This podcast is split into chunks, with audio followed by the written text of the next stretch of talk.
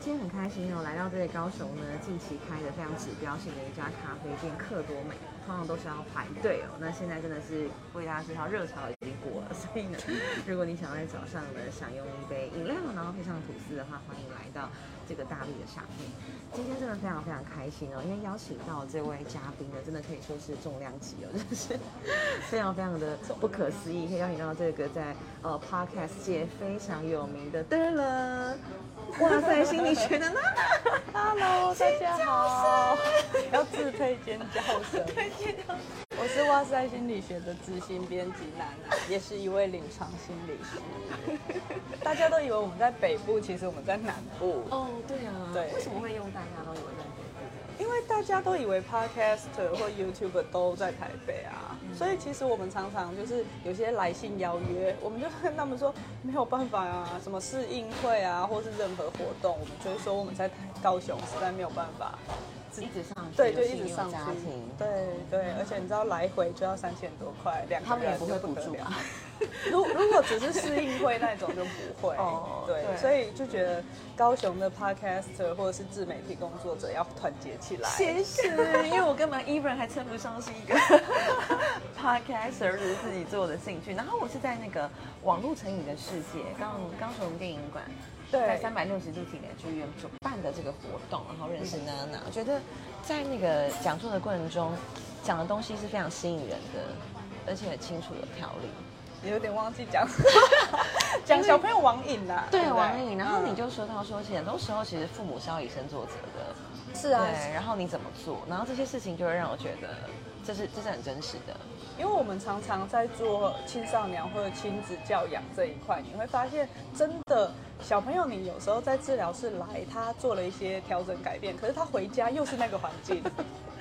然后下一次来又是同一个样。然后父母都会怪心理师、怪老师，然后都会忘记说，其实自己是跟小孩子相处最久的。对，我记得那时候娜娜有提到一个例子，就是说好像说在问说最爱的是什么，最爱的是什么，然后小孩子说妈妈最爱的是电脑，然后然后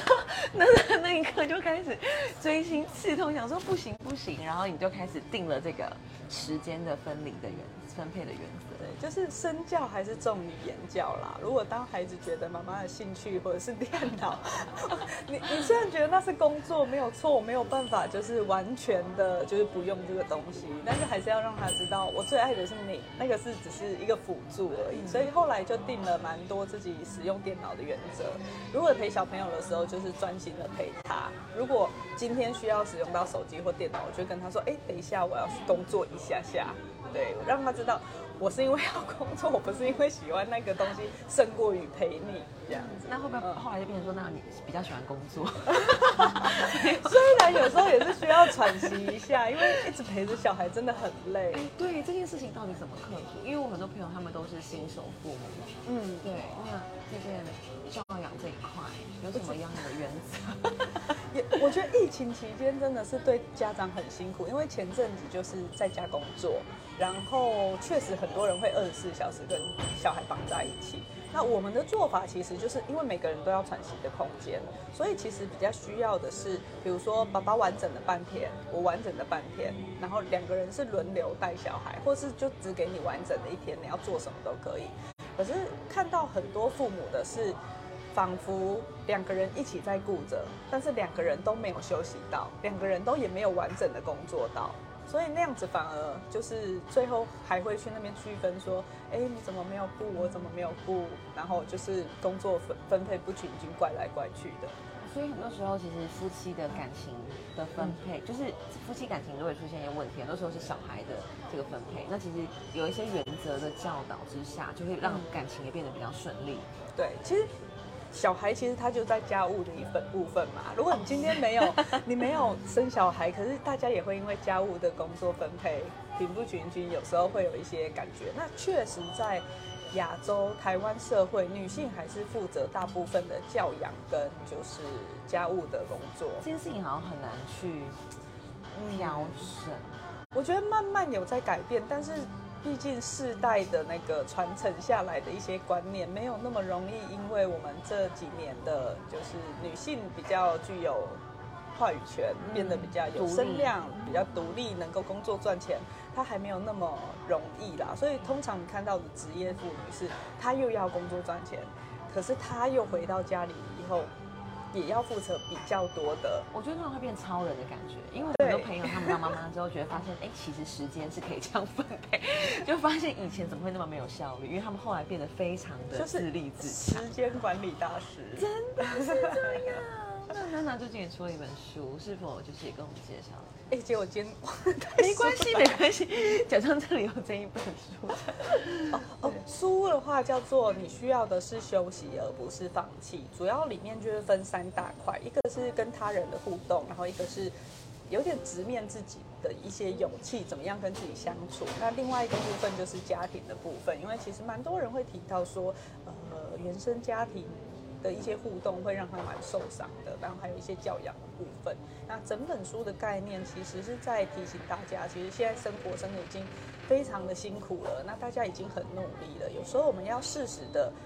停下来，然后回看自己，后稍微做一下休息，稍微平静调整情绪，就不用走到真的是最后就是被最后一根压稻草压垮或崩溃的那一个。因为临床上我们看不到太多太多的个案，不管是忧郁啊，或是他今天焦虑啊等等的，很多都是生活中很多的琐事、很多的困难累积起来的。那可是一个人，他如果今天陷入那个觉得我没有希望了，没有人可以帮助我的那个状况下面的时候，他很难看到别的选择或别的出路。这个时候，其实怎么样子回过头来，安静的哦回。就是有点自我探索，想清楚自己到底要要的是什么，自己可以做到哪一些部分，自己的资源是什么的时候，反而可以看到其他的选择。就是停下来，stop，对，对对想一想，看一看。嗯，这个东西其实真的非常需要，因为最近我身边很多的孕妇，然后他们刚好都是讲高知识分子怪怪，就是他们在自自我的要求上是非常的多，而且自律，然后成就也卓越。那孕妇这段时间其实就是会完全被强制 停下来，对这件事情。可是有些人却停不下来，哎，所以我想问的就是，当我们这样讲，然后娜娜也是很用心的用很温暖的文字来提醒大家的时候，你又遇到了这样的个案的时候，哎，身为在旁边看着的我们，可以怎么做？嗯，其实通常停不下来，有一些，嗯，我们所以说比较内在的担忧啦。第一个是你通常你看到那种比较高射精、高知识分子，他们会担心自己不够好。对不对？他们其实明明就已经很好了，可是他们却自我要求很高，因为希望可以表现得更好。那这种自我鞭策的概念，是我们在常常呃，不管是环境回馈的，或者是我们在原生家庭的互动当中，你会发现我们华人文化比较少是用直接鼓励的。但是呢，如果我可能哪一个部分没有做好，就会遭受到蛮多的否定、批评或拒绝。直接鞭策，对，所以有时候我们也，我们就是他们的肯定常常都很虚，就是你好棒哦，赞，就是没有一个实质具体的肯定。可是如果今天是做错事，哎，那个内容倒是很扎实的跟你讲，你就是怎么样怎么样，哪边做的不好，我真的就对，所以你通常我们人本来就会记得那个负向的比较多一点点。所以变成说，我们常常内化了那些语言。你其实现在身边可能没有那个老师了，没有那个主要照顾者是这样子对待你的。可是长大了，你在做到某一些事情的时候，还是会有那些声音出现啊。他还是会自己跑出来说：“你确定这样子可以吗？是不是要再怎么样怎样？你够这样子好了吗对你这样是好妈妈吗？” 嗯，好可怕。所以我觉得有一个部分，我们说要先停下来，是我先要觉察这些声音，它在告诉什么。我听到这些声音的时候，它是真的来自于外界的评价，还是它是属于我自己里面的一个思考的习惯，一个内心的声音在跟自己讲说，其实你不够好，你还要再多做一点。哦，那才不会不小心的就落入那样子的状况。当然，我们一定会有可以进步的地方，只是说，当我们觉察到那个东西对我来说，现在的适应期可能只是更唱嘴我，更没有帮助的。那我们怎么样子去练习给自己一些比较平衡或是关爱的话语？那如果像 mind map，就是心智图里面啊，我们刚才已经学习说我们要辨认声音。那一开始如果是来自外在的跟来自里面的，有又有什么样的处理方式是我们可以去应对？如果是来自外在的，我们第一个要看说，呃，我觉得在临床上很多时候是有些人已经习惯了外界的声音久了，所以他其实是没有自己的，所以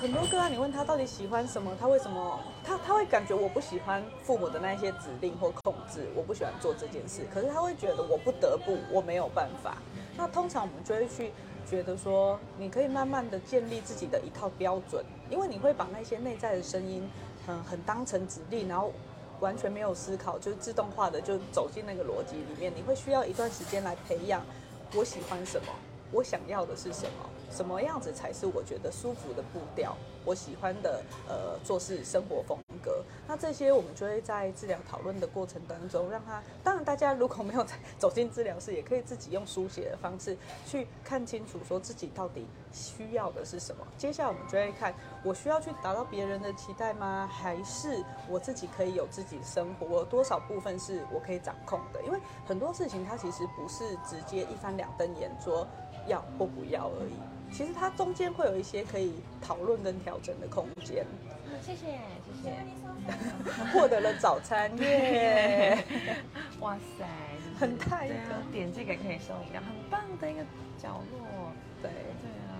那娜娜你自己呢？因为我觉得你这个活得很清楚，活得很明白的人。哎，有很清楚吗？就是你应该说，虽然心理师或者是这件事情，我我觉得在我我读书的时候，十几年前好像还没有那么的盛行。对，可是现在我觉得它逐渐是一个趋势，当然我不知道这是基于什么样的演变。其实大概从 WHO 大概二十年前开始，就慢慢开始在呼吁，就是自自从进入两千年以后。心理健康就已经慢慢被凸显出来，因为其实什么流行病啊，当然 COVID 就是另外一回事。可是 COVID 会导致 内心的一些状况。在在那之前，其实医疗已经进步到非常多的，不管是流行病或是呃很多的治疗都达到一个境界了。可是心理这一块其实还反而是走得很后面，对，没有那么没有那么容易突破的。那尤其是因为现在的真的我们的世界变动的非常快速，所以它的压力是还蛮大的。所以从那个开始时候开始，大家就一直蛮关注在心理健康、心灵或大脑研究这些部分。那一直到现在，我觉得台湾算是在心理这一块发以亚洲来说算是发展的还不错的。因为如果你曾经看过，就是呃。大陆啊，或者是日本啊，日本虽然很多的心理师，但是你也看过他们自杀率，韩国等等的都是非常的高的。那跟社会文化氛围这些其实也都是有关系啊。那我觉得台湾这几年或许是也是自媒体这个，你要讲。盛行，对对，所以大家就开始慢慢可以各自有一些话语权，然后再加上很多人正在推广这一块，因为就是大家需要啊，生活那么苦，所以大家 很需要。然后我们的教育常常教我们的比较像是一些特定的知识，他没有那么注重情绪教育这一块。这个要怎么来改变？我也很想知道，也没有也比较没有在教你助人或是善良或是品格这一块。呃，也我因为我觉得善良跟品格有教，但是教的方式很微微细，很很很很表面，《论语》就是背子，然后小朋友不知道自己在背什么，对，情绪是更加的没有的。对，那当然这几年我觉得教育部啊，或者是很多地方开始推，其实也有变多。你会发现，以前我们的课本里面只教红色，然后英文 red，然后就是就是只教那些字的意思，或者国语、数学。可是现在，嗯，像我女儿他们的课本里面，你就会发现它融合了蛮多的，像是他就会说小朋友，呃，今天没有办法出去，因为下雨了。那你觉得他？会感觉你中间就要填空嘛，国文你就会写很失望。对他们开始会教他们很多的情绪智慧哦，嗯，这都是以前我们小时候不会教的。因为你是专家，所以你有观察到这件事情，我觉得很不错，代表我们的进步。然后另外，其实他们现在也会去问说。比如说，像他们的联络部就会有一些，我今天哦觉得怎么样，我的心情怎么样，或什么喜喜不喜欢这个东西，他会有一些引导让他去写出来。小语，对，他是会向内探问他自己的意愿的，不会像以前只是说要你写个游记，然后每一个最后结尾都说我下次还要再来玩。哎，真的，谢谢谢谢，好了解哦。天哪，我刚刚说你活得很清楚，应该也是说代表活得，就是你的灵魂是很自在的，你可以完全的辨认你现在的状态以及你想要什么。那我想知道，就是这过程当中你怎么到达这个位置，就是也是可能跟你的这本书有呼应嘛。然后是第二个问题就是，那你怎么分配你的时间？因为你同时具 备非常多的任务。我觉得第一个是，其实我们在我们 podcast 节目常常提到的，其实核心概念就是觉察。因为一个人要怎么样有意识的活着，他必须要能够先觉察到自己处于什么状态，别人或环境处于什么状态。而这个觉察是因为我们很长已经刺激反应、刺激反应，我们所有的事情都自动化了，以至于你很少去发现现在自己是在什么状态里面。因为生活中就很多事情要做啊，所以我们自动驾驶，我们就是。我我我这个人这个车，我就是自动的这样子运作，其实不想什么，好像最顺利、最不耗能。可是有时候你已经在做事的方式跟以前比，就是它已经是不适应的了。你需要转个弯了，你需要停下来，而不是一直应付外界需求了。所以。我们才会说，为什么需要先停下来，先休息一下？有一个部分不是只是躺在那边不做事情的休息。我们的停下来的意思是，你要留一点时间给自己，然后问一问，这真的是你想要的生活形态吗？这是你要的风格吗？这是你怎么样子可以决定？但生活中你可能会有很多事情觉得你是不得的，但是我们其实停下来有一个概念是，你停下来你会看到，其实很多事情你是有选择的。那我尽量做到的一件事情是，呃，我记得之前就是呃有一个我们说也算国际大师级的人物，就是 Eric Pepper，他是在欧洲生理回馈学会的理事长。那有一次研讨会他回来，然后那个时候刚好是我们学会的秘书长，中午我们的老师就请我们跟他就是一起吃饭。那那个时候他就问我说：“嗯、你现在就是同时又是一个妈妈，然后又是诶在医院工作啊，那你怎么会想到要在这边工作呢？你是哪里人？这样子，我就说哦，我是花莲人啊，我不是高雄人。我为了我的工作跟我的孩子，我就结婚了，所以我就是得要在高雄工作。他马上反问我一句，他说：哦。”当然，他是用英文呐、哎哎，就哦哦，就镜头哦，哦，他他就跟我说说你是不得不吗？他直接反射出这个问题。对，因为我是说我我为了我的孩子，我为了什么？啊他说嗯你不得不吗？还是其实你有选择？我瞬间觉得你醒了，醍醐灌顶哎、然后我就跟他说，对，其实是因为我爱我的孩子，我喜欢这个工作，所以我选择在高雄，在高一只当我的心理师这个事情。那后来他就跟我说，是的，我们总是有选择。所以其实你会发现说，我们常常没有意识到选择，我们常常以为我们都在为了别人，然后就会更多的怨苦啊，然后一直对往内吞，然后你就觉得我好委屈我好哦。委屈，我都是为了你们。可是台湾的呃，我不知道啦，可能我们的上一代的父母也常常给我们这种感觉，让我们的思考模式变成习惯是这样子的。但我们真的没有选择吗？其实我们有。很多时候也是我们故意伪装的，我们没有选择，好让别人可以接受到我们的情绪勒索。对我都是为了你。别人才会觉得好感谢你哦，好肯定你哦。可是其实不需要这样，我们可以自己肯定自己。那你让我想到一件事，因为我现在决定参选嘛，然后其实这件事情是很多人会被誉为想不开的一个决定，然后这是真的，然后也会很辛苦。昨天跑乐车车跑到十点的时候，跑乐色车，就是我们要跟着乐车车路跑。我自己的个人，然后去发卫生纸，让大家更知道，因为我们没有钱做看板嘛。然后其实很多人都会说哇好辛苦，然后我就会说这也是我选择的，就是我会想到其实这真的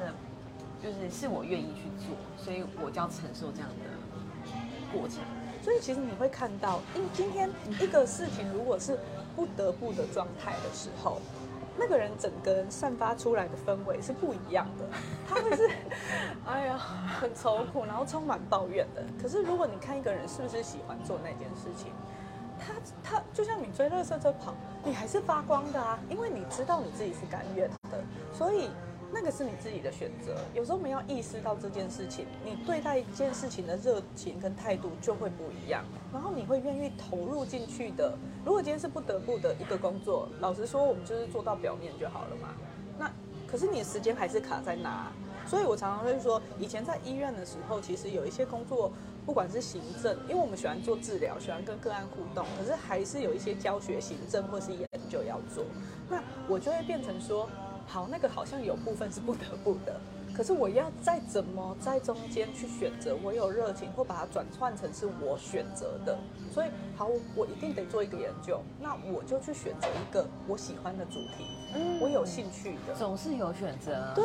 你总是有选择，它不会是一翻两瞪眼说只有要或不要。对，因为很多朋友他们在高雄工作，其实这个高雄的产业是蛮限缩的，所以他们可能就是不得不，嗯，选择了傍晚，然后下班后选择 让自己开心。对，对啊，所以这是一种选择，所以就表示他是有意识的正在为自己的生活做一个安排或风格，因为不会有一百分或很完美的那种状态。可是要我们只能说有一个心理学家的研究是，看一下他们，谢谢，好，谢谢。好喜欢你会一直提到，很有名 学者跟心理学家，就是他们的研究是，但我忘记名字，他们是关于幸福感的研究。嗯，那他讲了三个东西，你会觉得很像，很像风凉话或干话，但是，但是他就是讲说，我们人要怎么样幸福？第一个是你，你，我有点忘，好像是说你喜欢的事情，你做开心的事情。哦，就是在生活中要有这些正向事件，那你不喜欢的事情，那些时间就是要变少，然后你就幸福了。所以听起来是一句话，选举就是票多的赢，票少的输。我也知道，但是呢，但是他他其实在讲的是，我们可以主动去创造生活中幸福的那个部分。对，就那就回应到回扣到我刚刚第二个问题，你怎么分配你的一天的时间？因为好多任务哦。所以，我们有时候会说，有时候有些事情吼，他其实并没有那么急，或他没有那么必要要做。我自己也是这样学来的。以前我会觉得说，好，你这个任务交给我，我就一定要做一百分给你，因为那个一百分好像证明了我是好的，那个是我的价值。我们会想要这样，所以每一件事情你都出一百分的力。可是生活中就是超过这些时间，你的精力那些都是有限的，所以会变成说，你只能怎么样？你会发现有些事情真的只能做六七十分，